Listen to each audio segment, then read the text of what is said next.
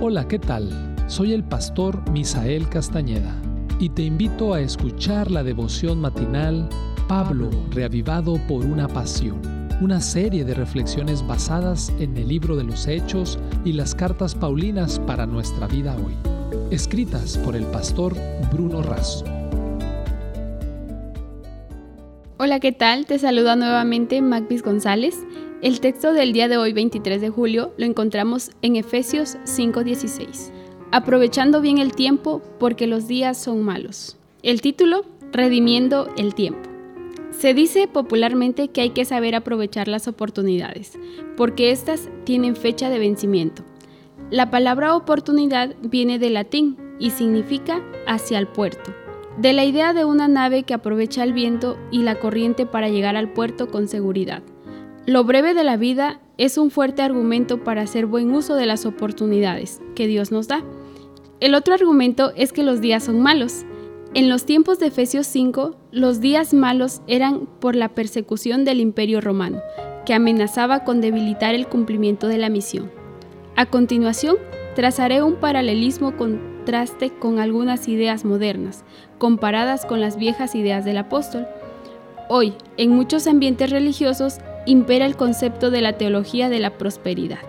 Esta sostiene que cuanto más fieles somos, más tenemos. En algunos casos podría ser, pero la relación con Dios no es un negocio. Hoy muchos religiosos anteponen sus títulos o experiencia. Pablo prefería llamarse esclavo o deudor antes que apóstol. Hoy muchos predican un evangelio motivacional, centrado en la autoestima y la autoayuda. Es un evangelio antropocéntrico, con énfasis en lo que cada uno puede hacer.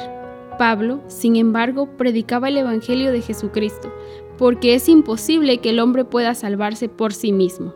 Es algo que no estaba basado en la sabiduría propia, sino en la sabiduría que viene de Dios.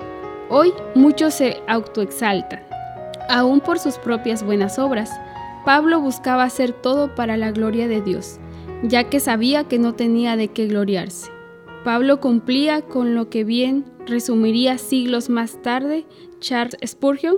Cuenta todo lo que Dios ha hecho contigo, pero no digas nada de lo que tú haces para Dios. No promuevas aplausos, promueve su gloria.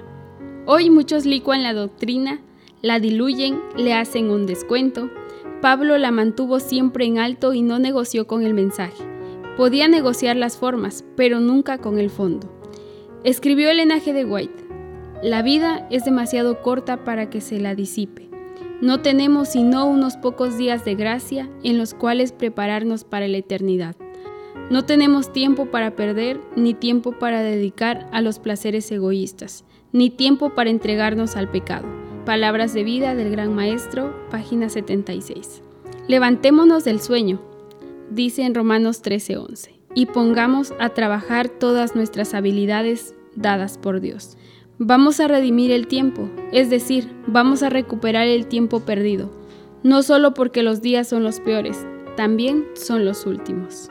Que Dios te bendiga.